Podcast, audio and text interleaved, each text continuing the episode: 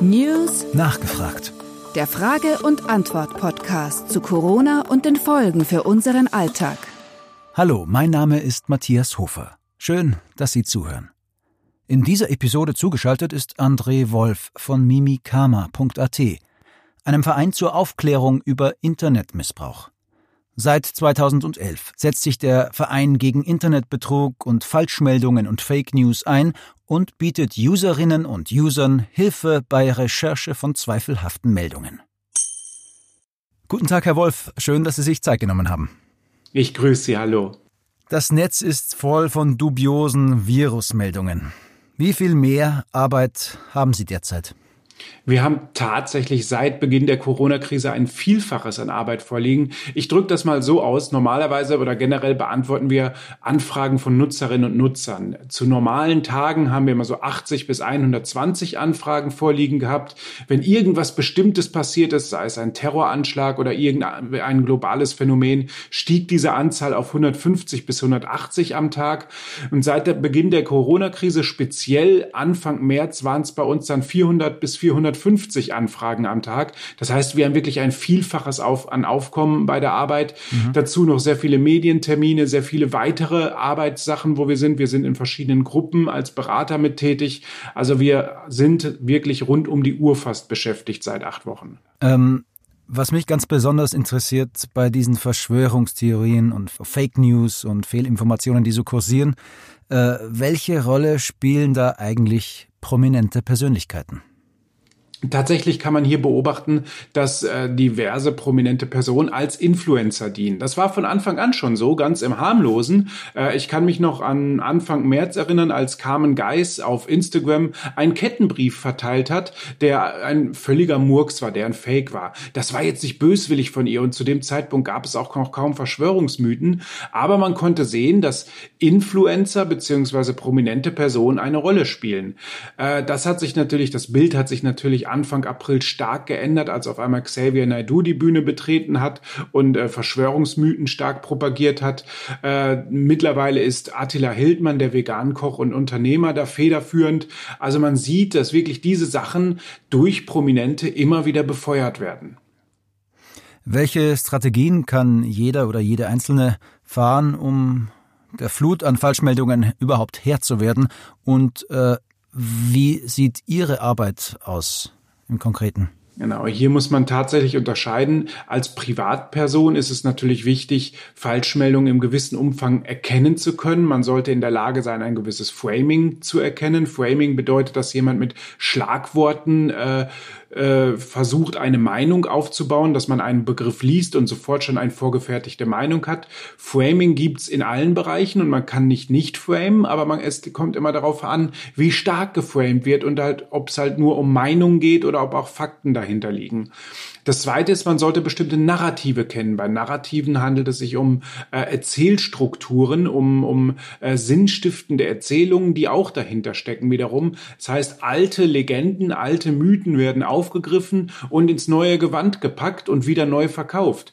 Wir kennen das aus, aus alten Krisenzeiten, die, die klassischen äh, äh, Mythen um Brunnenvergiftungen, wie es damals schon bei bei, bei der äh, Pest war oder es gibt uralte Geschichten, Judenverschwörungen, wo es hieß, Juden essen kleine Kinder. Genau diese Art von Narrativen werden jetzt wieder genutzt. Wir haben also auf einmal wieder Verschwörungsmythen, wo es heißt, äh, dass Eliten unterirdisch Kinder gefangen halten, um ihnen Hormone abzunehmen, um sich selbst zu verjüngen. Das ist genau die gleiche Erzählstruktur, wie sie schon seit Jahrhunderten da ist und jetzt auf einmal im Zuge der Corona-Krise wieder neu angewendet wird.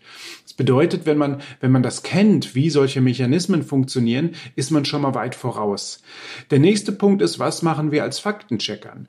Nun, äh, die eine Sache ist, natürlich können wir Fakten bringen, damit man die zu Hilfe nehmen kann bei Argumentation, aber Fakten alleine reichen nicht, wenn man Verschwörungsmythen äh, entgegenstehen will. Hier geht es auch darum, äh, das Problem oder das Problem ist, dass wir hier Mythen haben, die auf narrativer Ebene wirken und der muss man auf narrativer Ebene eben auch entgegenwirken und da reichen Fakten nicht aus, sondern da muss man ganz klar seinen Inhalt ebenso darstellen und erzählen können. Und welche welche Werkzeuge stehen Ihnen da zur Verfügung, dieses Wirrwarr aus Meinung und Fakten auseinanderzuklamüsern und Aufklärung zu äh, befördern?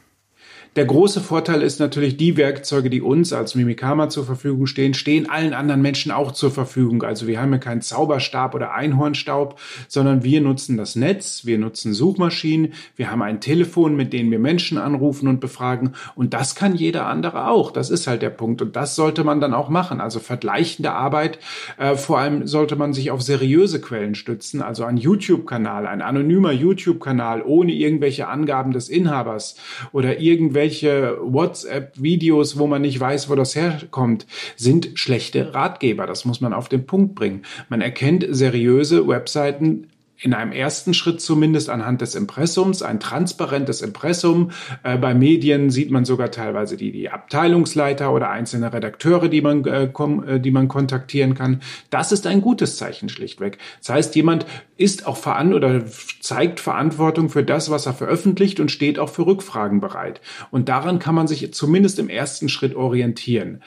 Dann das nächste Instrument, was wir natürlich haben, ist das, ist das Digital Storytelling. Man muss, wie ich eben schon gesagt habe, das, was man erarbeitet hat, auch erzählen können. Und das ist dann der nächste Schritt. Wir müssen unsere Inhalte natürlich so aufbereiten, dass Leserinnen und Leser die A verstehen und B auf Social Media auch beachten. Und dazu ist es natürlich wichtig, diese Erzählstrukturen aufzubauen und auch, auch Mittel und Wege zu nutzen, wie man die, die, die eigenen Ergebnisse weiterleitet. Es gab äh, vor kurzem einen, einen äh, offenen Brief mehrerer äh, renommierter Ärzte und Ärztinnen, ähm, die in einem öffentlichen Aufruf äh, die, die, die Plattformen wie Facebook und Co. aufgefordert haben, endlich tätig zu werden. Ähm, ist schon absehbar, äh, dass diese Plattformen, über die die Falschmeldungen ja kursieren, einschreiten werden oder bereits eingeschritten haben? Wie ist da der Stand der Dinge? Das Problem mit dem Aufruf oder generell mit den Aufrufen gegenüber Social-Media-Plattformen tätig zu werden, ist natürlich sehr schwierig. Zum einen, ja, Plattformen wie Facebook macht das schon länger, dass sie halt äh, Inhalte, die falsch oder diskutabel sind, auch als solche markieren und einen, einen äh, Faktenchecker-Artikel daran verlinken, sodass man sehen kann, aha, da gibt es schon was. Das Problem ist, diese Ergebnisse oder diese Markierungen sind meist viel zu spät. Das dauert dann ein, zwei Wochen, bis die dann erscheinen. Und da ist das Thema schon totgeritten. Ganz klar. Social Media ist ein schnelllebige, eine schnelllebige Plattform. Und da, da muss recht zügig dann eine Markierung dran, ob etwas streitbar ist oder nicht. Twitter hat jetzt diese Woche nachgelegt, hat gesagt, wir wollen das auch so machen. Wir wollen labeln. Äh, YouTube äh, löscht Inhalte, wenn sie falsch sind zum Thema Coronavirus.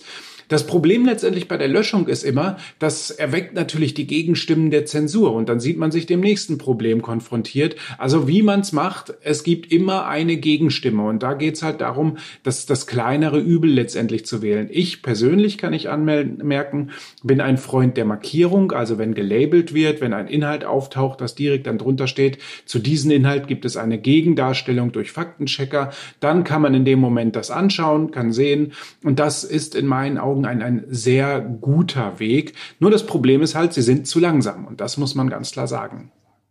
Ja, die Schnelllebigkeit von Social Media ist in der Tat wahrscheinlich wirklich das Problem, weil wissenschaftliche Erkenntnis einfach langsamer passiert, als in Social Media die, die, die, die, die Gegenthesen verbreitet werden. Das kann man auf jeden Fall so sagen. Das ist jetzt, hat nichts nur was mit Corona-Krise oder Verschwörungsmythen zu tun. Grundsätzlich kennen wir das aus unserer Arbeit, dass Falschmeldungen immer schneller und weiter voraus sind als eine Gegendarstellung. Zum einen, die Gegendarstellung muss natürlich erst recherchiert werden. In der Zeit hat die Falschmeldung aufgrund ihrer ja, Skurrilität oder ihrer, ihren, ihres, ihrer Skandalcharakter natürlich viel Vorsprung erarbeitet und ist bei vielen schon angekommen und setzt sich fest. Wenn du dann mit deiner wahrscheinlich noch lang langweiligen Aufklärung dahinterher kommst, wird das häufig ignoriert oder dann teilweise ja gar nicht weitergetragen. Also grundsätzlich hat eine Falschmeldung, die dramatisch ist, wesentlich mehr, äh, wesentlich mehr Reichweite. Das ist natürlich was, wo die Plattformbetreiber gesagt haben, da wollen sie auch daran arbeiten, dass sie Falschmeldungen, sobald sie erkannt sind, äh, nicht mehr so eine große Reichweite geben wollen. Ist natürlich problematisch, weil der Algorithmus generell die Inhalte befördert, die viele Menschen interessieren passieren und wo viele Interaktionen sind. Also da muss man schauen, wie das am Ende technisch umgesetzt wird. Ja, da wollte ich gerade nachfragen, weil so funktioniert ja eigentlich Facebook. Ganz genau, so funktioniert Social Media und deswegen sind wir alle da. Brot und Spiele letztendlich irgendwo ein wenig.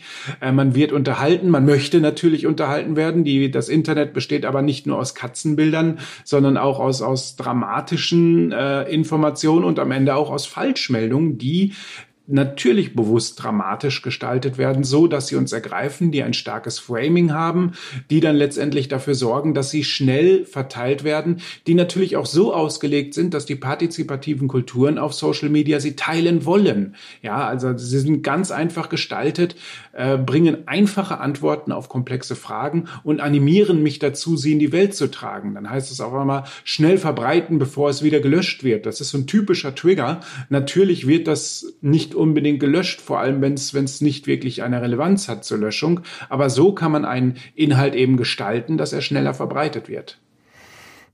Eine, eine Lösung mag vielleicht sein, äh, Awareness oder Bewusstsein zu schaffen bei, bei den Userinnen und Usern, äh, im Zweifel vielleicht einfach nichts zu posten und nichts zu teilen. Kann das eine Lösung sein? Nichts zu machen ist, ist natürlich ja äh, eine schwierige Lösung. Äh, wir sind natürlich die, die Freunde des bildungsromantischen Ansatzes, also dass Menschen in, mit Social Media klarkommen, dass sie das Medium verstehen, vor allem, dass jeder die Mechanismen versteht, die da, die da laufen und auch vor allem, wie Inhalte transportiert werden, wie sie auf, auf einen wirken.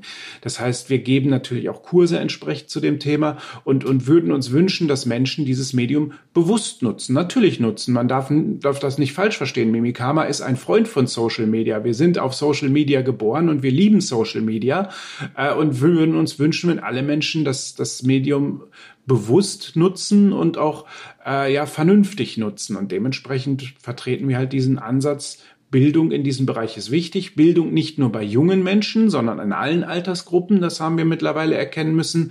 Denn es sind nicht die jungen Menschen, die auf Facebook irgendwelche Fakes verteilen. Denn A sind sie kaum noch auf Facebook.